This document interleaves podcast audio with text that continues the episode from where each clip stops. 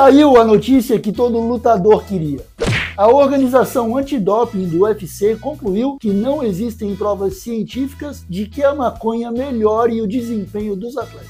Agora que os profissionais de MMA não vão mais receber punição pelo uso de cannabis, resta pra gente saber se os lutadores que moram onde a planta é ilegal vão querer se mudar. É isso aí, a maconha saiu da lista de doping do UFC. E você, fã do esporte, o que tá achando disso?